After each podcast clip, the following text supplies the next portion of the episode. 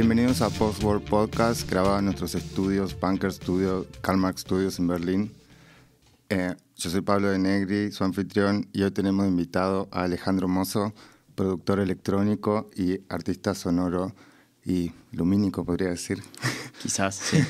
Hola, Ale, gracias por venir. gracias por la invitación, un gusto estar acá. Eh, tantos años que nos conocemos. Sí, es verdad. Este, yo te conocí antes que me conozcas a mí, en realidad, porque creo que fue por el año 2002, 2003, una fiesta en El Dorado. Wow. De, No hay glue, sino sensible, rec. Okay. Y es donde vi por primera vez, espié un poco así en la cabina y vi que estaban usando el tractor. Ok, sí, esa fue la, primera vez que toqué en Buenos Aires, creo. Ah, sí. o por ahí, el primero o segundo. Llegué temprano. y para mí fue una revolución porque yo los voy a tocar con computadoras y era la primera vez que había visto tocar con computadoras a alguien, música electrónica. Y espiando, así robándoles un poco la idea. Después busqué ese programa y lo encontré y claro, este fue un antes y un después. Además porque era música que mm, había música similar de otros lados, quizás se conseguía, era más difícil conseguir música, pero no había o no se conseguía en Argentina y sobre todo ver en vivo ese tipo de música, lo cual para mí fue un flash. Eh, o sea, básicamente era su fan. Bueno, qué alegría escuchar eso. Eh, sí, la verdad que para nosotros también era algo nuevo y era como... Estábamos todos experimentando y aprendiendo y, como te digo, creo que fue la primera o segunda vez que fui a tocar a Buenos Aires y de haber sido una de esas fechas. ¿Y cómo era hacer música electrónica con computadora y en vivo cuando todavía no había mucha información de cómo se debía hacer, digamos, ¿entendés? Supongo que... Bueno, en, realidad, bueno, yo vengo un poco más del rock y tocaba la guitarra cuando, era, ah, cuando era niño, como... Soy de los 90, como todos tocábamos la guitarra, todos queríamos ser Nirvana, Radiohead. Y después descubrí Autecre y Apex Twin y un poco esta movida en 98, 99 y empecé a hacer un poco de música electrónica con la computadora horrible que tenía en casa. y conseguí software robado que me daban amigos y tal, empecé a probar y bueno, eh, llegó un momento que quería tocar esa música y tenía algunos sintes y eso, pero lo más fácil era tocar con una computadora. Así que al final terminé consiguiendo un laptop y, en esa época creo que los primeros shows los hicimos, tocamos con Tractor porque Ableton todavía estaba muy muy pobre las primeras versiones, ya ni me acuerdo. Ableton no apareció en la escena hasta unos años después, seguro. Este, eso que decís los software, lo hablamos la semana pasada con Kat, porque mm. ella escribió un artículo sobre la escena, o sea, que te incluía a vos, esa nueva escena. Okay. Y eh, lo que ella analizaba en el artículo ese es que ella veía que gracias a la posibilidad de acceder a los software craqueados, en Argentina se generó más o menos al mismo tiempo una escena muy rica de gente que quizás de otra forma, porque no era tan fácil acceder a los originales de programas digitales en esa época, o pagarlo por el tema de las tarjetas, o qué sé yo. Eh, y un poco me parece que tiene razón, que hubo una coincidencia de eso, porque fue el advenimiento del mundo digital y todo, em, pero no era fácil conseguir las herramientas para hacerlo y para tener analógico todo lo que necesitaba para reproducir eso mismo. Bueno, la diferencia de plata. Eh, sí, sí, nos simplificó, nos simplificó la vida em, y abrió un montón de puertas. Y no solamente software, sino conseguir música también. Era la época de de Soulseek Napster, y, Napster y hmm. tal. Y bueno, descubrimos un montón de música europea y de la misma manera pudimos hacer llegar nuestra música a los oyentes europeos y hmm. después de eso conseguir algunos sellos europeos que empezaron a editar esa música y bueno. Hmm. Ese es el principio de la razón por la que hoy estoy acá y vos también. este, me acuerdo también em, que tenía un CD de Function y Goods Función era un, un alter ego tuyo. El, primero, sí. Que también me fascinaba. Me acuerdo que hacíamos reuniones en la casa de Milena, mi novia del momento, y yo en las reuniones estaba todo el tiempo con el tractor y poniendo temas de ustedes, o ese CD que tenía grabado, no me acuerdo si era original o era grabado, este, que era un disco de Deep Minimal o Click Deep o una cosa así. Un poco clicks and cuts Y a mí me parecía un disfrute estético buenísimo, que realmente no tenían otros productores en ese momento. Este,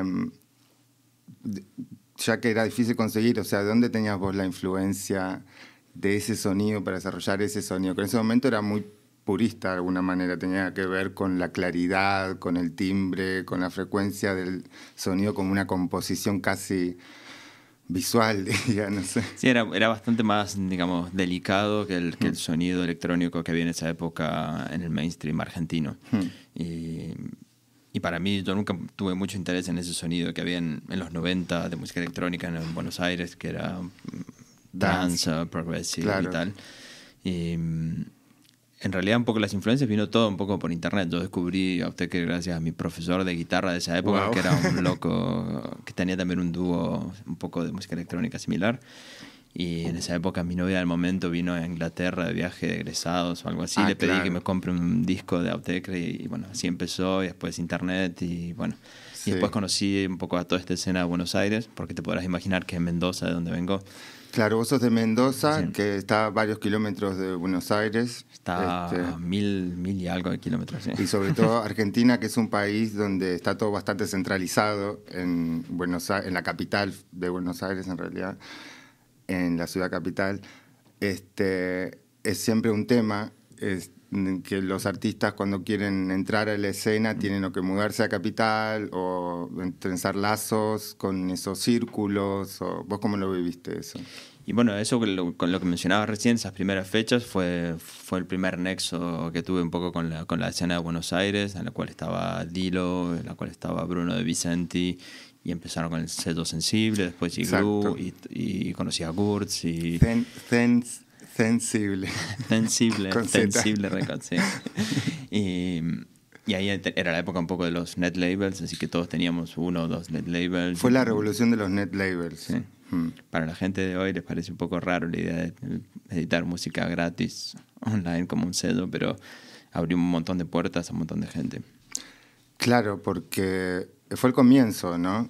Este, y era la, era, ya había la debacle de la industria de la música, de alguna manera, en algunos aspectos, por lo menos en el aspecto de que el acceso a eso para tener visibilidad por, ese, por esa escena estaba muy cerrado, digamos.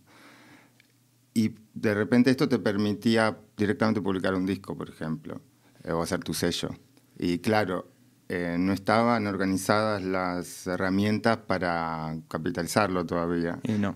hasta que apareció Beatport unos años después, pero en esa época era, ya que toda la música estaba gratis online, bueno, la, editabas de manera oficial gratis y, hmm. y te permitía alcanzar audiencias que de otra manera nosotros en Argentina nunca hubiéramos alcanzado con nuestra música. Eh, porque de repente la mm. música de muchos sellos europeos la editaban de la misma manera que nosotros y estábamos todos, como decir, en el mismo, en el mismo mercado, por decirlo de alguna manera. Pero los que editaban en sellos europeos, me parece en ese momento igualmente quizás estaban registrados acá o cobraban o... Puede ser, sí. Porque a mí lo que me parece es que hay, sobre todo del lado de, de los países que no eran centrales en la escena eh, y en la industria también, Em, eh, una negación muy fuerte, un aguante muy fuerte, una muy, muy fuerte por la música en sí, por el hacer en sí, porque realmente era hacer un sello, trabajar 24 horas en eso, dar mm. todo, y como vos decís, no tenía ni una pata comercial, no había una salida de todo eso que dijeras, ok, de acá me entra plata para justificarlo, ¿entendés? Bueno, lamentablemente las cosas tampoco han cambiado mucho hoy. Están las maneras más o menos de monetizar todo esto, pero son siguen siendo muy mm. pobres y y la verdad es que hoy por hoy seguimos todos dependiendo de, del performance, que es donde el único lugar donde está donde hay un poco de dinero para los músicos, hmm. eh, como conciertos, los que hmm. son DJs, DJing y, y, tal, pero con la venta de discos, eh, hoy yo tengo miles y miles de plays en Spotify y si me alcanza para pagar mi propio membership a Spotify, estoy contento. Ni siquiera te dan el, es verdad, ni siquiera te dan el membership. Por lo menos podrían darte el membership, ¿no? Claro, porque está Spotify for Artists. Sí, pero, pero eso, no incluye un membership premium, ¿no? ¿no? No, es como para... Para chequear tus estadísticas. Sí. Este, claro, de alguna forma nunca, nunca se, se armó eso bien desde la época de Soulsy que estamos hablando. eh, las eh, opciones que vinieron después, las que todos conocemos hoy, no organizaron algo, de una forma de capitalizarlo, pero no integraron a, los artistas en ese sentido. Bueno, está Beatport y Bandcamp, que algo, algo se puede ganar de dinero con las ventas digitales mm. y tal, pero bueno, siempre, es, un ingreso marginal al final. Mm. A no ser que, claro, que seas Madonna o no sé, pero... Claro. De todas maneras, ella gana más plata tocando. Pero ella ya estaba adentro, digamos, decía varias sí, Es un, es un sistema bastante injusto. Sí. Y entonces, eh, ¿te fuiste a Capital te fuiste a Capital o fue todo por internet las relaciones que hiciste con la gente de Buenos Aires o me imagino que en Rosario también? No, nunca, nunca me mudé, ah. porque yo estaba, estaba en Mendoza y estaba estudiando ciencias políticas en aquella época en Mendoza. Y, y, la verdad que Buenos Aires tampoco mucho no me gusta, es demasiado caótico, demasiada ah. gente y, y, nunca quise mudarme a Buenos Aires. Hmm. Así que iba a tocar de vez en cuando y la escena estaba centralizada en Buenos Aires, si quiere, un poco quizás en Rosario, algunas hmm. cosas, o en Córdoba también, pero principalmente en Buenos Aires. La jungla de cemento le dicen muchos. Y sí, para alguien que viene como yo, que viene de una ciudad más chica, es siempre como estresante. A mí me aliena también, no te preocupes, o sea, eh, me aliena mal. Yo en esa época eh, también, a través de Soulsick, tuve la suerte de, no, no, me acuerdo cómo se hacían los, los contactos en esa época en Soulsick, pero lo, encontré a Jorge Saboretti mm.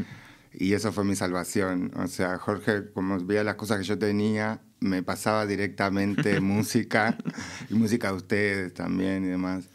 Y tenía otro color eso, ¿no? Que ahora es diferente quizás. Eh, por lo, lo, que hay, está y está online y no está esa cosa de descubrirlo, de encontrarlo. Eh. Sí, estaba un poco más eh, escondido, era un poco más un espíritu de, descubrir cosas que estaban un poco escondidas online y tal. tenía su, su, encanto, si se quiere. ¿Y estudiar, estudiaste ciencias políticas, terminaste? Terminé ciencias políticas, sí, mm. varios años después que empecé, en realidad, mm. muchos años después. Terminé todos los, cursos y eso más o menos en tiempo, mm. pero mi, la tesis la hice como 10 años después de haber empezado, porque bueno, ya en esa época ya estaba viniendo de gira a Europa y lo, el tema de, de, estudiar se hacía más complicado porque pasaba tres meses cada tres meses acá, tres meses allá. Así que bueno, al final, uh, sí, en 2012 creo, algo así decidí presentar la tesis de una vez por todas y hice la tesis y terminé oficialmente. Pero para cuando terminaste ya estabas a full con la música o qué? Sí, ya vivía acá hace varios años y estaba dedicándome 100% a la música desde, desde hacía... ¿Acá en donde en Berlín vivías cuando terminaste ciencias políticas en Mendoza? Sí, fui y me dediqué dos o tres meses a escribir la tesis y viajé, presenté la tesis, hice el examen y tal. Bien. Capítulo cerrado. Bien, yo también me obsesioné con terminar mi carrera en un momento en el que eh, justo me tocó la posibilidad de viajar también y demás. Em, mm, varios de mis amigos dejaron las carreras y yo dije, no, quiero terminar. Pero la verdad es que también me pasó después que dije, ah, quizás, no sé, no valió tanto la pena.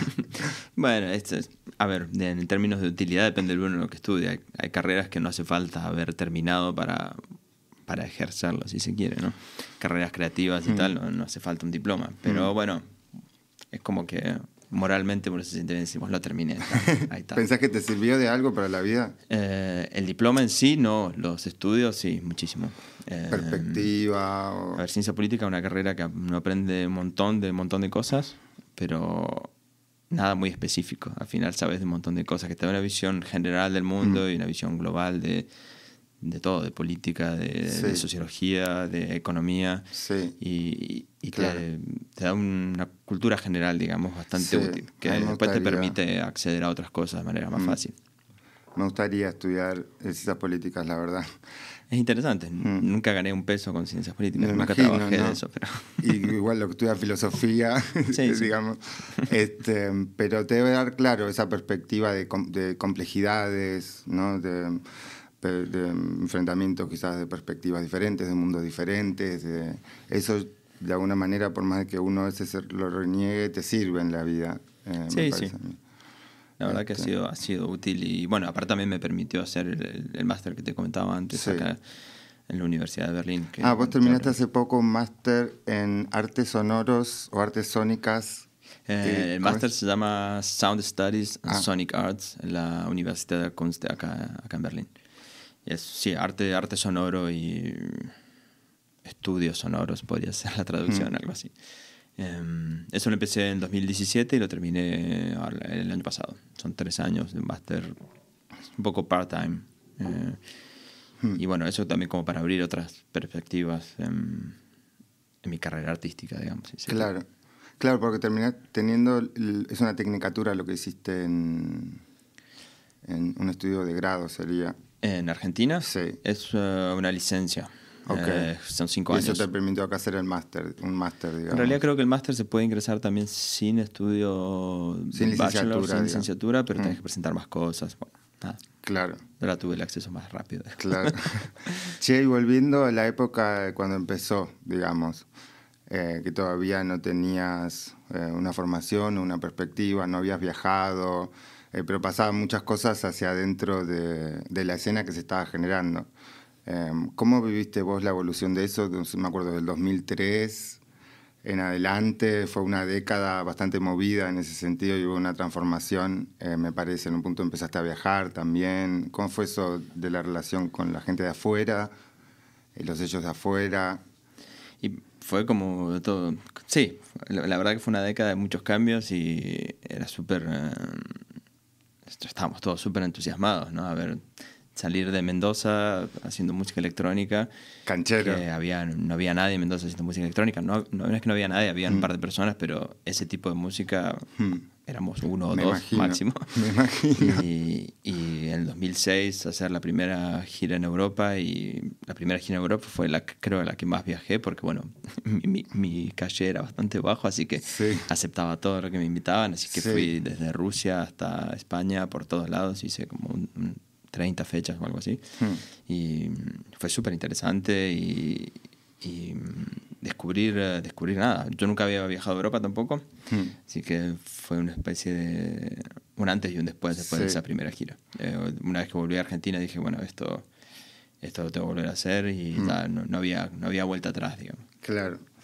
Y es una experiencia bastante particular viajar de esa manera, ¿no? Porque no tienes control mucho de las cosas, te llevan de un lugar al otro quizás te quedas un día nada más o un fin de semana en un lugar, este, pero a la vez tenés mucho input todo el tiempo. Sí, eh, fue un viaje súper interesante y bastante caótico. Iba con mi gran valija para todos lados, a, las, a, las, fechas con, como, como turista. Y, y, estuve tres meses así, por, viajando por todos lados. Y bueno, siempre quedándome dos o tres días, lo, lo máximo que pudiese, y mm. aprendiendo un poco, absorbiendo de la cultura, de la gente, de la escena, de entender cómo funcionaba y hmm. aprendí un montón. Fue un viaje súper educativo en algún sentido. Sí. ¿Y volviste y no tienes ganas de dejar la universidad? ganas de dejar no, pero... Me voy de casa a tocar rock and roll. no, sí, en esa época le decía eso a mi vieja, me hubiese, asesinado, pero... No, aparte la, carrera que estaba estudiando era me, me, interesaba de verdad y todavía me interesa y de hecho eh, ciencias políticas, digamos, se transformó, casi te podría decir como una especie de hobby, hmm. y mi hobby, que era la música, se transformó en mi profesión. Como un, Qué bueno. cambio. Sos como yo que ve las noticias por placer, analiza por placer. algo así, algo Sí, sigo leyendo los diarios todas, las mañanas y, y, me entero, trato de estar informado lo más que se pueda. Y, así que quería terminarlo, o al menos terminar el cursado, y después, bueno, terminé haciendo la tesis. Era también, como te decía, algo un poco un challenge un poco personal y, contento de haberlo hecho también. Hmm. Con un poco de perspectiva, ahora ya hace 10 años que terminó eso. Sí. Eh, contento y orgulloso también, ¿por qué no? Bien, qué bueno.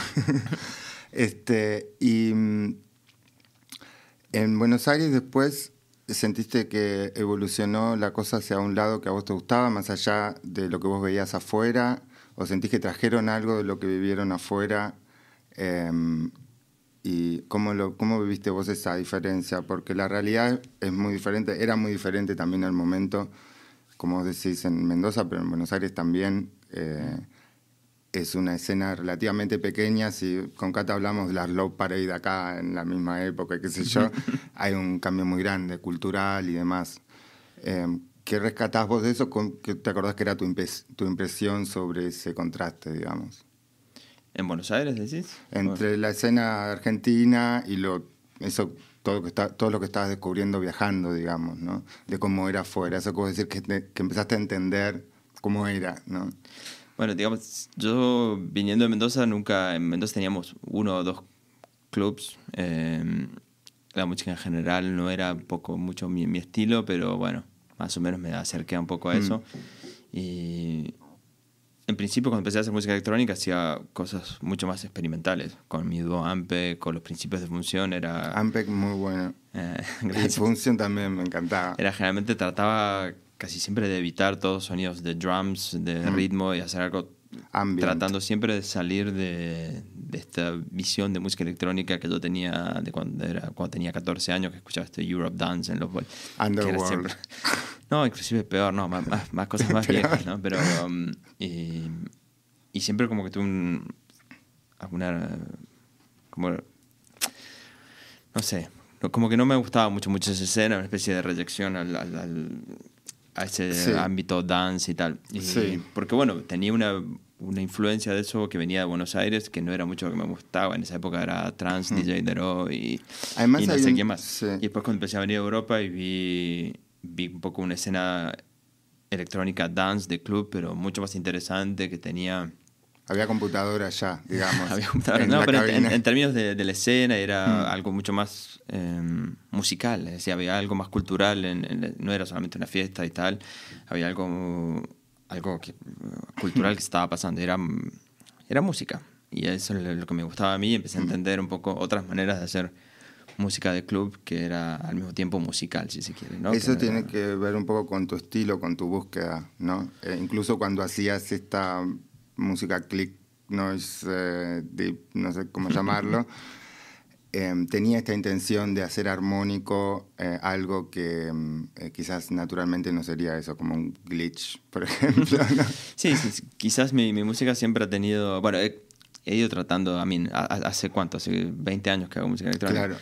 Uno siempre va cambiando, ¿no? Y trata de adaptarse un poco y tal, pero al menos cuando, cuando miro para atrás, siempre todo lo escucho, bueno, al final siempre más o menos suena a mí. Y como, mm. como, no, se puede, no se puede escapar de uno mismo. al final siempre terminas haciendo, repitiendo los mismos uh, riffs, por así decirlo, los mismos motivos. Y, y, en algún sentido creo que mi música siempre busca un poco eso, medio mm, transformar sonidos electrónicos en orgánicos y sonidos orgánicos utilizarlos un poco más de manera electrónica, un poco mezclar mm. esos dos.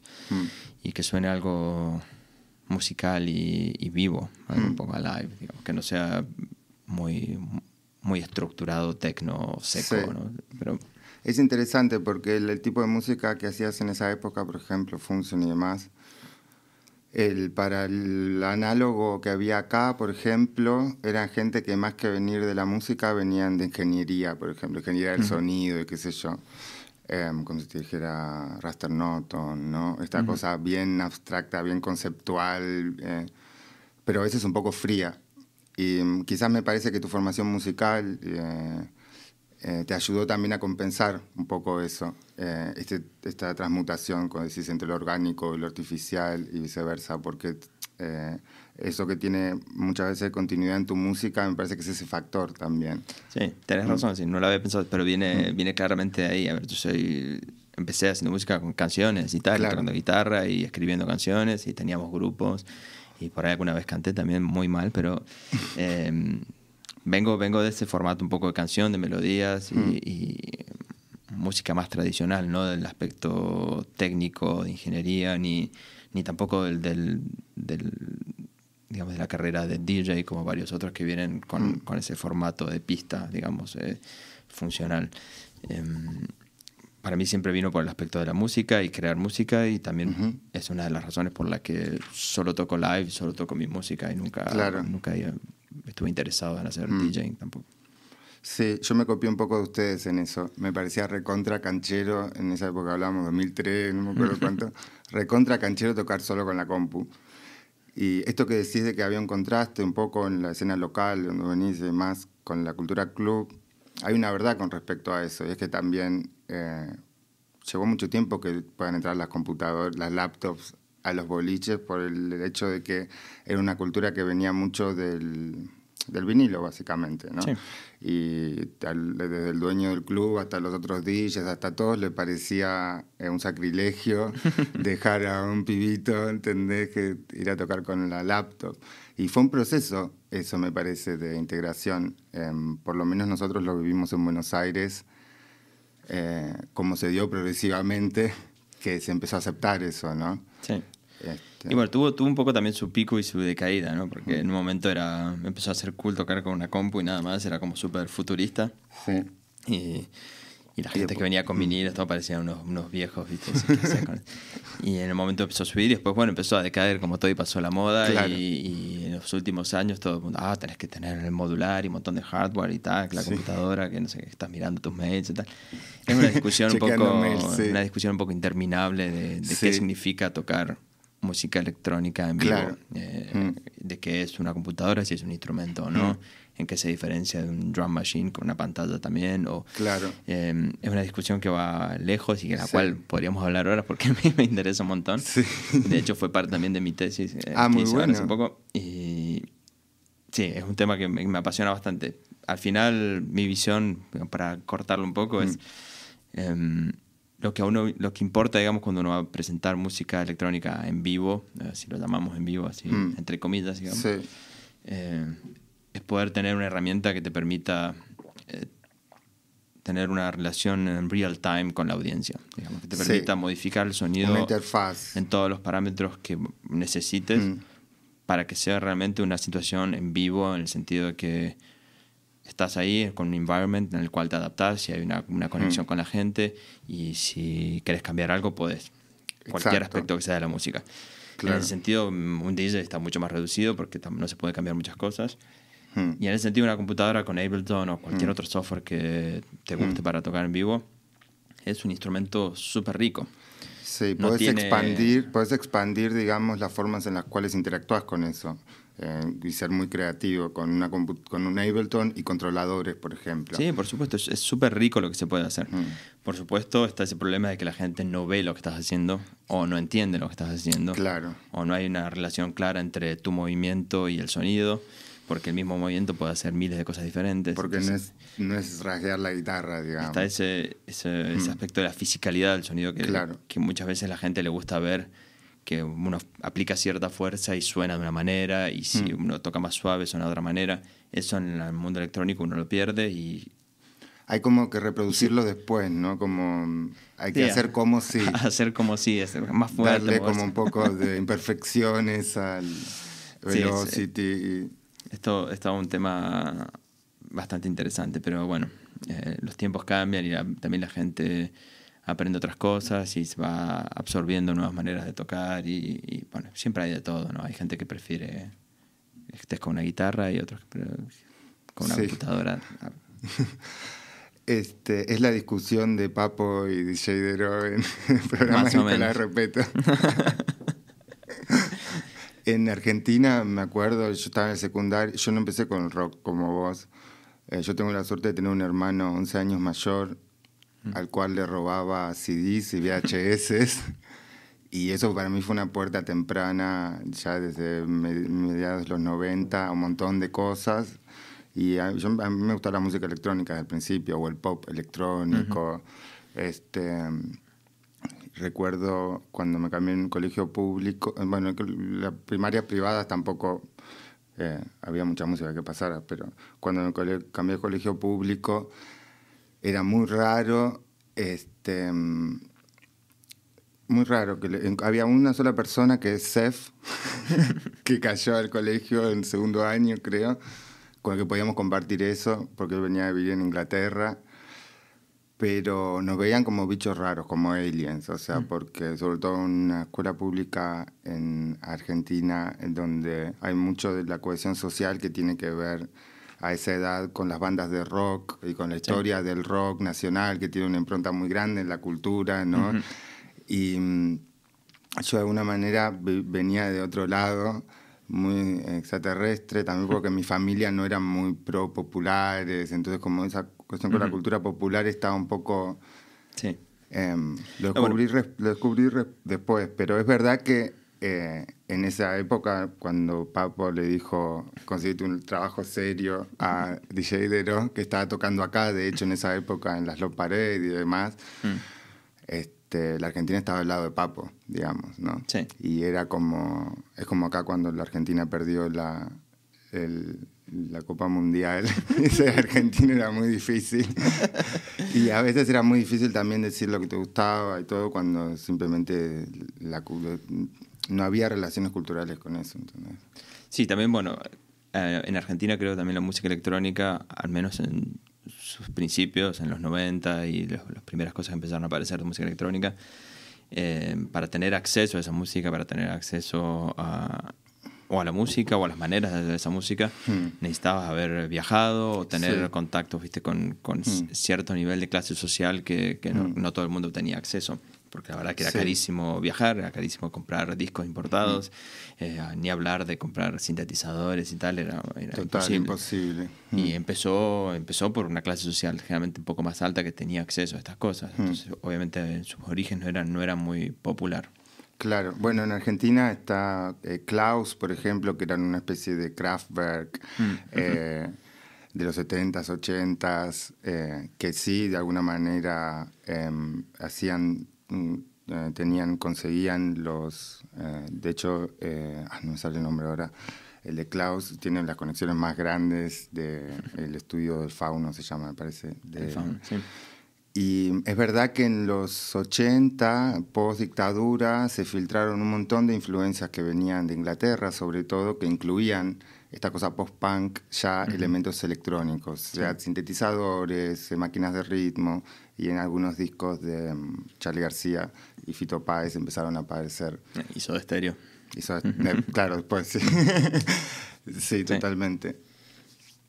Este, mm, y después de eh, esa primer gira que tuviste que te cambió la cabeza, digamos, eh, en un momento llegaste a estar muy activo en eso, a tocar en los mejores clubes, ya no a digamos, ya no era tu primer rodeo.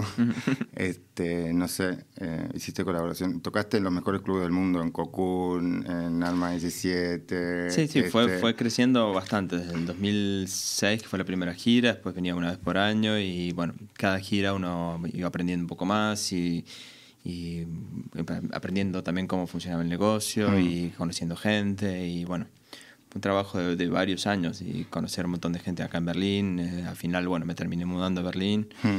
Y ¿Hace cuánto vivís en Berlín? Eh, oficialmente desde el 2010. Ok. Ah, un poquito antes que yo. 11 años casi. Hace un montón, sí. Em, y bueno, uno empieza a conocer sellos y gente y hmm. tal, y bueno, armé conexiones, empecé a trabajar con algunas agencias. Y... O sea, hiciste tours por todos los continentes, básicamente, por lo que estuve viendo. Sí, bueno, principalmente lo que más he tocado es en Europa. Eh, hice tres giras en Japón, que fueron geniales. Pero Asia, África, o sea, cuesta en algunas biografías ver cuando dicen, hicieron tour por, bueno, Europa y tal parte de... pero es difícil llegar a abarcar, eh, por más que sea un par de veces, o sea... Eh, es, gracioso porque de alguna manera, mi, por más que yo vengo de Argentina y, empecé mi carrera en Argentina, hmm. He tocado mucho más en Europa que en, que en Sudamérica. Y digamos, las fechas más importantes, más grandes en Sudamérica, eh, ocurrieron una vez que ya había que ya había armado un poco de giras importantes en Europa. Fue como un reconocimiento, y bueno, vuelta a casa y, y, un poco de reconocimiento local, digamos. Pero me imagino que no soy el único, a mucha gente le pasa lo mismo, ¿no? Pero sí. Em, al final creo que hice mis carreras más en Europa que, que, hmm. En Mendoza. Claro. este, es un tema ese, ¿no? Porque por un lado uno está recontra agradecido y es un flash cuando los astros se alinean y estás en el lugar correcto en el tiempo justo y se abren las posibilidades y las ventanas. Em, y por otro lado es un poco una lástima, Kat decía que cuando fue y se quedó en Buenos Aires, fue a cubrir para una revista, no sé si era Diva o algo así, el South American Music Conference, y que ya flashó que no había artistas locales prácticamente. y no lo entendía. Después, viviendo ahí como una década, entendió un poco cómo funcionaba y hay como una especie de eurocentrismo, eh, mm. digamos, em, donde recién cuando uno tiene un reconocimiento afuera, te hacen un lugar. Hay algo de eso que eh, no está bueno porque le cierra las puertas a muchos que no tienen esa posibilidad de primero ser reconocidos afuera, ¿entendés? Sí, es bastante, bastante injusto y bastante, bastante estúpido, bastante ridículo. porque al final no, no depende de, de, Europa, pero bueno. Mm. Eh, Argentina siempre ha sido muy de mirar a Europa y, de absorber lo que pasa en Europa como si fuese ¿no? la, hmm. la verdad última y después eh, si pasa en Europa, bueno, está bueno, hagámoslo acá también. no, también un poco con Estados Unidos quizás, pero, pero menos que otros países de Sudamérica. Argentina siempre mirando a Europa y... Hmm. Em, sí, es bastante injusto. Y no sé si sigue siendo así el caso hoy por hoy en Argentina. No conozco mucho en qué estado está la escena underground. Eh, yo tampoco conozco mucho. Lo que sé es que con el trap, por ejemplo, con estas nuevas escenas que salieron, por suerte es eh, bastante más local, digamos, ese proceso. Este, mm, eh, acá tocaron Paco Amoroso. ¿Y cómo se llama? No sé, quiénes son. Catriel y Paco Amoroso, por ejemplo, yo no los conocía Em, son amigos de amigos y los fuimos a ver acá y la recontra rompieron, tocaron con el Kranik. Okay. Este, y un chico que yo lo conocía antes que hacía eh, música, eh, ahora era el, productor de ellos y como que tiraba los loops eh, sobre los cuales ellos... Es diferente, es algo más relacionado con el hip hop, mm. em, pero en ese sentido creo que hay una escena más local todo lo que tiene que ver con la música electrónica, obviamente, históricamente se ubica en otros lugares, quizás más, eh, en, Berlín, Detroit, Chicago. Nosotros estábamos mirando eso en la música que hacíamos. Eh, claro. Eh, no tenía mucho contenido local, ni de, ni de mm. cumbia, ni de folclore, ni, ni de tango tampoco. Era bastante. Me arrepiento de eso un poco, porque siento como que. Yo en particular estaba muy centrado en esta cosa conceptual mínima, el demás y después, mucho tiempo después, vi que al más paralelo pasaban cosas como funciones con cumbia y con otros ritmos, y me parece que están recontra buenas, ¿entendés? Entonces también digo, me perdí un poco, por el sectarismo, me perdí un poco también de, de tener input, ¿entendés? De cosas diferentes, no sé. Sí, siempre pasa. Bueno, uno va eligiendo campos y cada elección siempre uno pierde, pierde el otro. A mí, me pasa, a mí ahora me encanta la, cumbia electrónica, por ejemplo, soy fan. Me gustaría verte bailando. baila, baila. este, igualmente hay como esta línea clásica de la música electrónica, del techno y del house que prevalece, ¿no? Y prevalece también los clubs. Y vos tuviste eh, una visión un poco de los lugares más altos, digamos, de los clubes más grandes en ese sentido.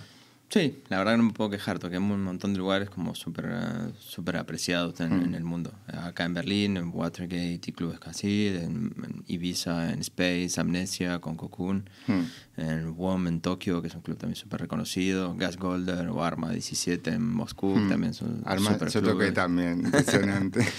Genial. Y, o Rex en, París también, y clubes, o Fabric también en Londres, también toqué. Hive en Zurich. Sí. He tocado un montón de lugares que están, la verdad, están súper buenos y, top, top, top. y uno aprende un montón y, bueno, mm. sí.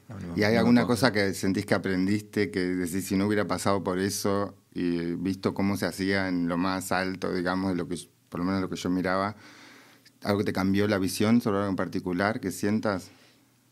Bueno, quizás te voy a dar una visión un poco más negativa al responder. Todo bien. Pero, eh, en, ¿cuándo fue? En el año 2000 13 empecé a trabajar con, con la agencia Cocoon.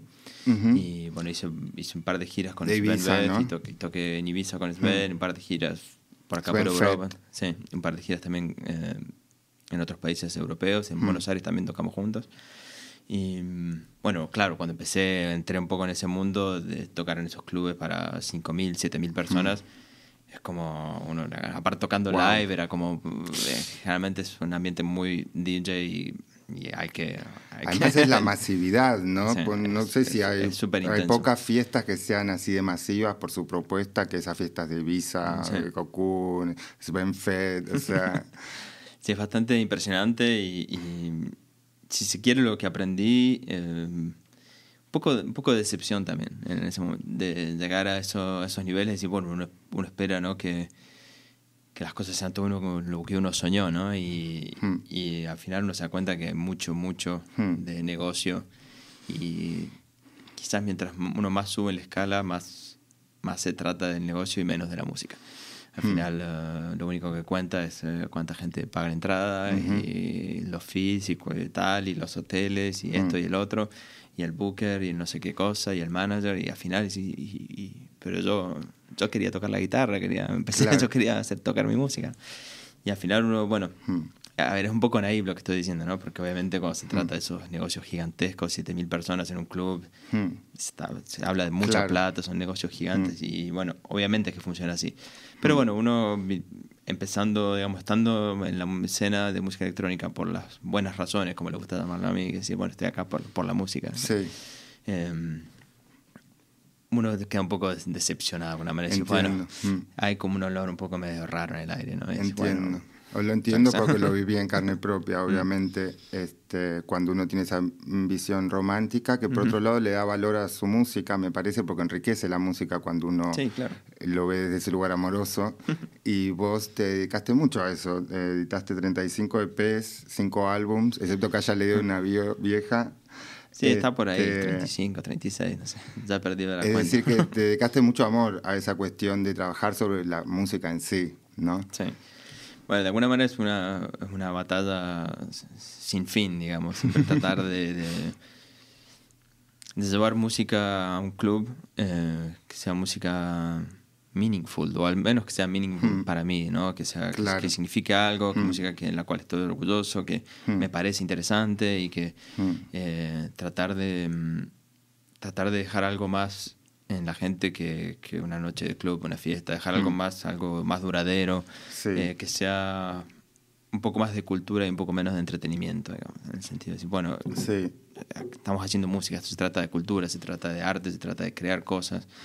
Eh, por supuesto, bueno, está relacionado con la parte más funcional del negocio, que es, bueno, mm. Uno tiene que hacer la gente bailar y tal, y, mm.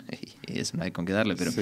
Em, pero es un desafío hermoso, yo creo que... Tratar de conseguir el justo claro. el medio es, es difícil. Sí, me acuerdo que mi hermano, cuando yo estaba fan de la música de ustedes y qué sé yo, me transmitió justamente eso, me transmitió esa picardía de tratar de hacer algo que tenía una función clara, Mm. Como me decía mi hermano Pablo, la música electrónica es para divertirse, o sea, déjate de joder con de buscarle como la sensibilidad.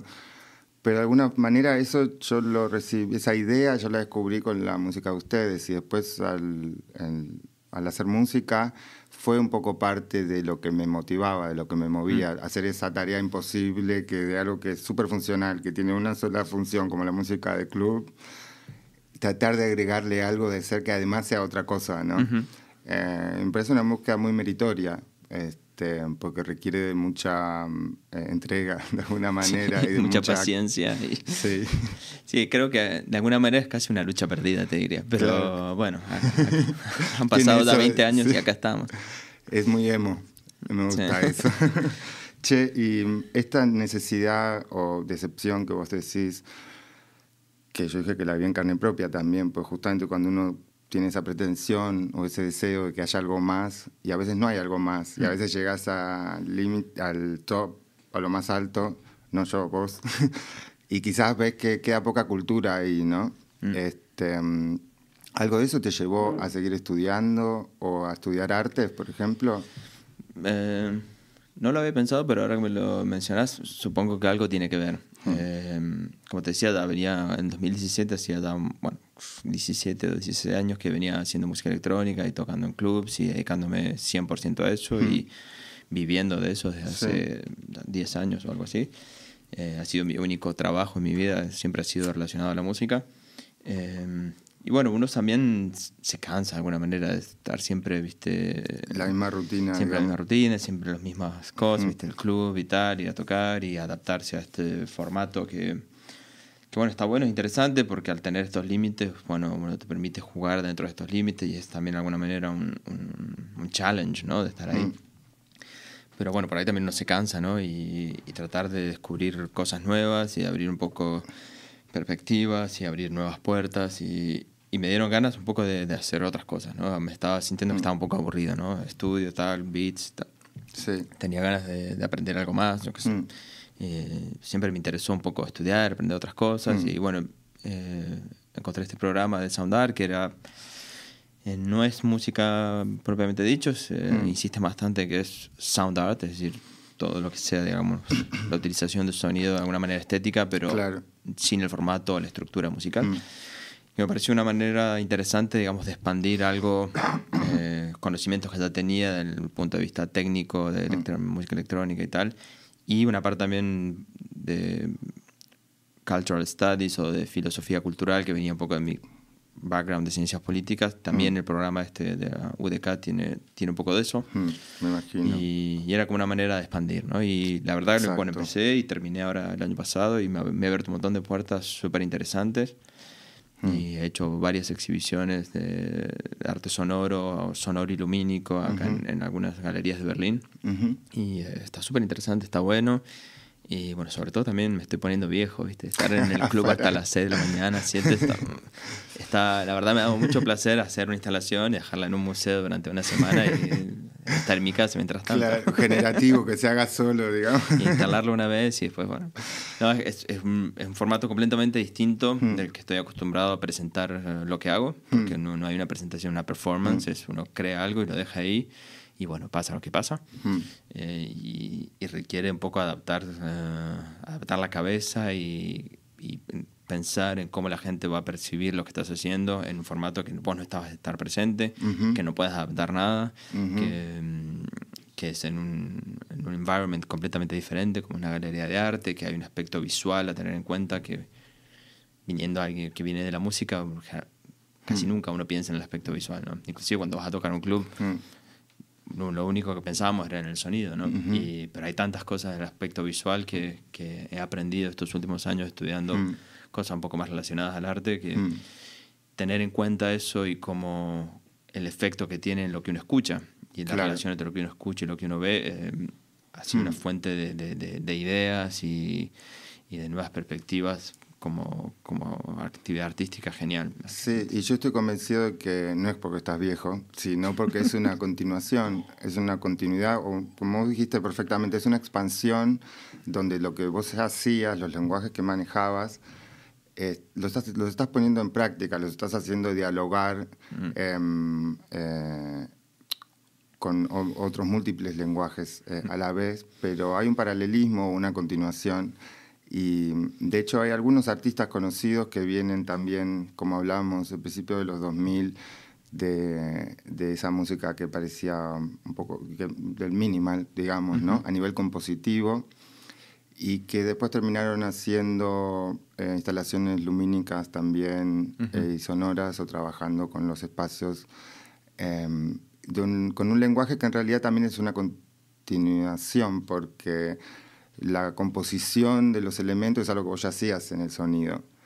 Em, sí, está todo un poco esta camada. Corregime si estoy equivocado. a mí me gusta mucho hacer análisis. No, pero, es, correcto. Te creo que estabas hablando un poco de la por época. Qué, de... ¿Por qué haces lo que haces? Pero, no, no, pero, a ver, por ahí uno no sabe lo, por qué hace lo que hace, así que está bueno tener, escuchar otras opiniones.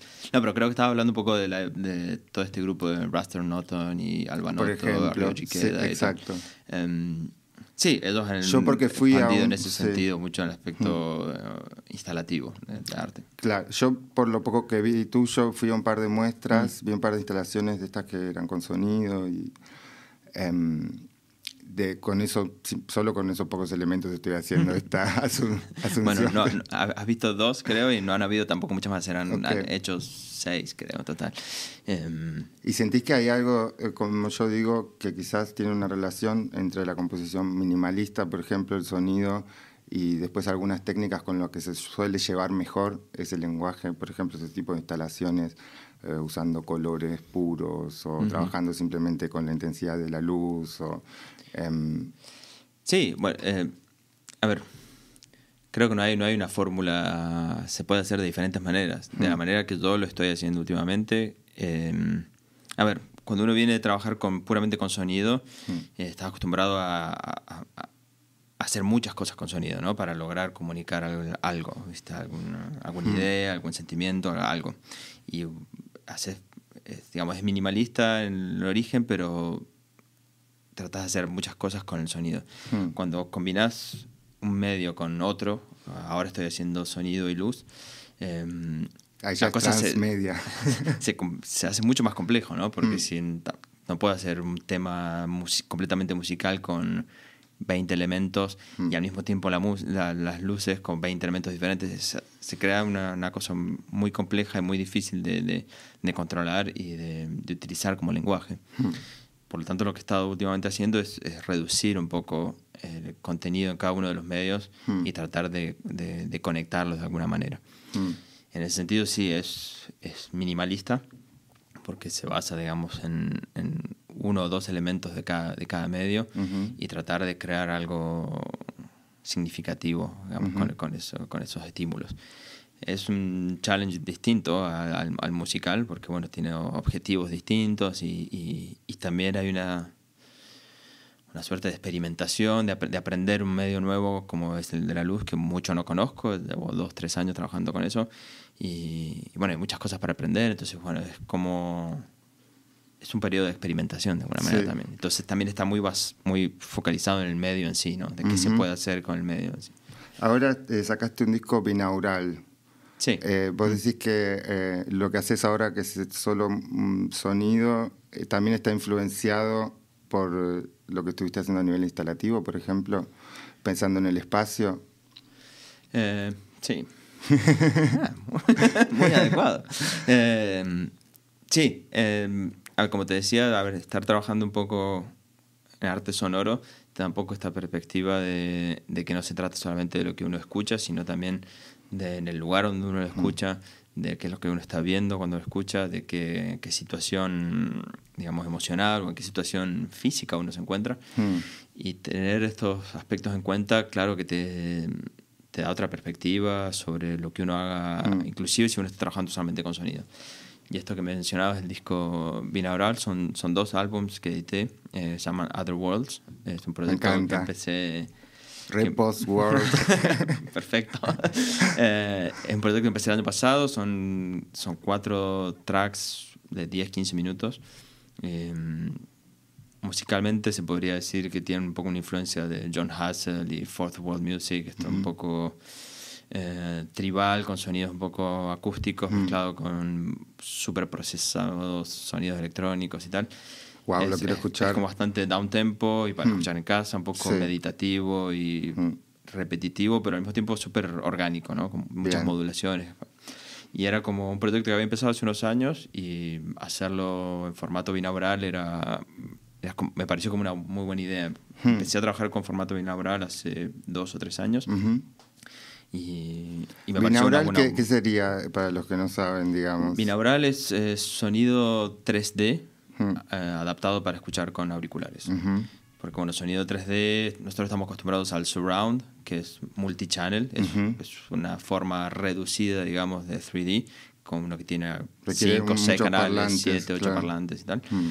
Es propiamente sonido 3D. Eh, es difícil hacer en formato con, con, speakers en una sala porque hmm mientras más speakers tiene, uno más, más definición, más, más resolución tiene de los, puntos en el espacio. Claro. Lo que te permite hacer binaural, binaural es eh, crear una esfera de 360 grados alrededor tuyo de sonido. Es decir, con cierta tecnología que uno usa en la computadora, puedes poner un sonido en mm. cualquier parte alrededor tuyo, abajo, arriba, acá, y no solamente fijarlos en un punto en el espacio, pero también moverlos alrededor tuyo.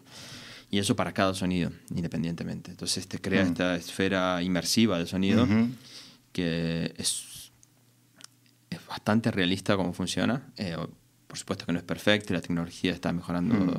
cada año, pero creo, creo un espacio bastante real de 360 grados de sonido alrededor tuyo que te permite escucharlo con los auriculares que tengas en casa. Bueno, se usa mucho para los visores de realidad virtual y es la verdad bastante efectivo. Es impresionante la sensación de realidad que te mm. transmiten enseguida. Eh, muy impresionante. Este, ¿Y vos a dónde pensás o dónde que te gustaría seguir expandiendo estas cosas? ¿Te imaginas haciendo sonido, por ejemplo, para, como dijo, un VR o una película? o tenés ganas de expandir más para el lado de lo multimedial, lo transmedial? ¿Tenés algún tipo de proyección o visión con em, respecto a eso? Con respecto al, Por un lado me gustaría, bueno, por supuesto seguir con, con la música, porque bueno, lo que es, un poco los orígenes y hmm. creo que nunca voy a dejar de hacer música. Hmm. Em, en el aspecto de, sonido binaural, eh, hice una vez un, una composición un poco binaural para, para, una, para un VR piece de realidad virtual. Em, el tema de realidad virtual estoy convencido a mitad de camino todavía. El, tema de, de, usar estos visores y tal es como uno queda muy desconectado del mundo, es como una realidad virtual, pero em, físicamente uno siente los headphones, los, los, los goggles en la cara y es como, los nuevos son muy buenos, ¿eh? Trajo un amigo otra vez, casi si vomito de, si no logra hacer abstracción de esa situación, eh, es súper convincente, la tecnología es mm. impresionante y da para hacer un montón de cosas. Mm. Em, creo que estoy más interesado en hacer, eh, en crear estos espacios inmersivos, pero de, manera física, con sonido y luz, como he estado haciendo estas instalaciones de, de luz y sonido en un espacio realmente inmersivo, entrar a una habitación, una galería de arte o algo así y hacer algo Em, multisensorial, digamos. Multisensorial o al menos hmm. dos, dos, eh, eh, sentidos, uh, y, hmm. y, visual, pero... No sé, el tema de VR todavía no estoy muy convencido, la verdad. Me, me, me, incomoda el tema de, de, este gadget, de tener que aplicarlo para, para, para vivir una experiencia interesante. Aparte, sobre todo viniendo de, poco de la música, de trabajar con computadoras y trabajar en este mundo digital tan, desde tantos años. Eh, el hecho de estar trabajando últimamente con, con espacio y de aprender de cómo, cómo, la luz se refleja en las paredes, cosas básicas que nunca pensé en mi vida y ahora de repente tener que tener en cuenta decir, ok, la pared está así, la luz va a reflejar de esta manera, qué tipo de luz, qué, qué protocolos para controlar la luz. Y esto es mucho más físico, me ha dado como una como una actividad artística práctica, mm. súper. trabajar con las manos, construir cosas, construir eh, esculturas sonoras y tal. Cosas que antes no hacía nunca, estar siempre con la computadora y es. Eh, es súper interesante. ¿Tenés proyectos ya em, preparados para los que estés aplicando para fondos o en esa dirección? Eh, bueno, estoy pensando hacer otra, el tercer álbum de Other Worlds, quizás para principios del año que viene esperando a ver qué, qué pasa. Hmm. Es una idea. Y si no, estoy trabajando en otros proyectos em, para hacer una serie de, de, piezas de arte sonoro y lumínico, ya sea o varias exhibiciones, pequeñas exhibiciones, o acumular de un año y hacer una exhibición, solo hmm. exhibition, con cuatro o cinco piezas. Y bueno, en eso estoy, tratando de hacer un poco de, de, research al respecto, porque bueno, como te digo, todavía soy un poco nuevo en el, en el mundo de, de, arte sonoro mm. Y me gustaría dedicarle uno, uno, o dos años a crear algo un poco más, algo más, un poco más maduro en el tema. ¿no? Estoy seguro que va a estar muy bueno. Esperemos. Gracias, Ale, por venir. No, muchas gracias por la invitación. Felicitaciones por el podcast. Gracias. Eh, si quieren eh, saber más sobre Alejandro Mozo, sus proyectos y sus obras, vamos a dejar unos links en la descripción. Gracias por escuchar. Chao. High five. Ahí va.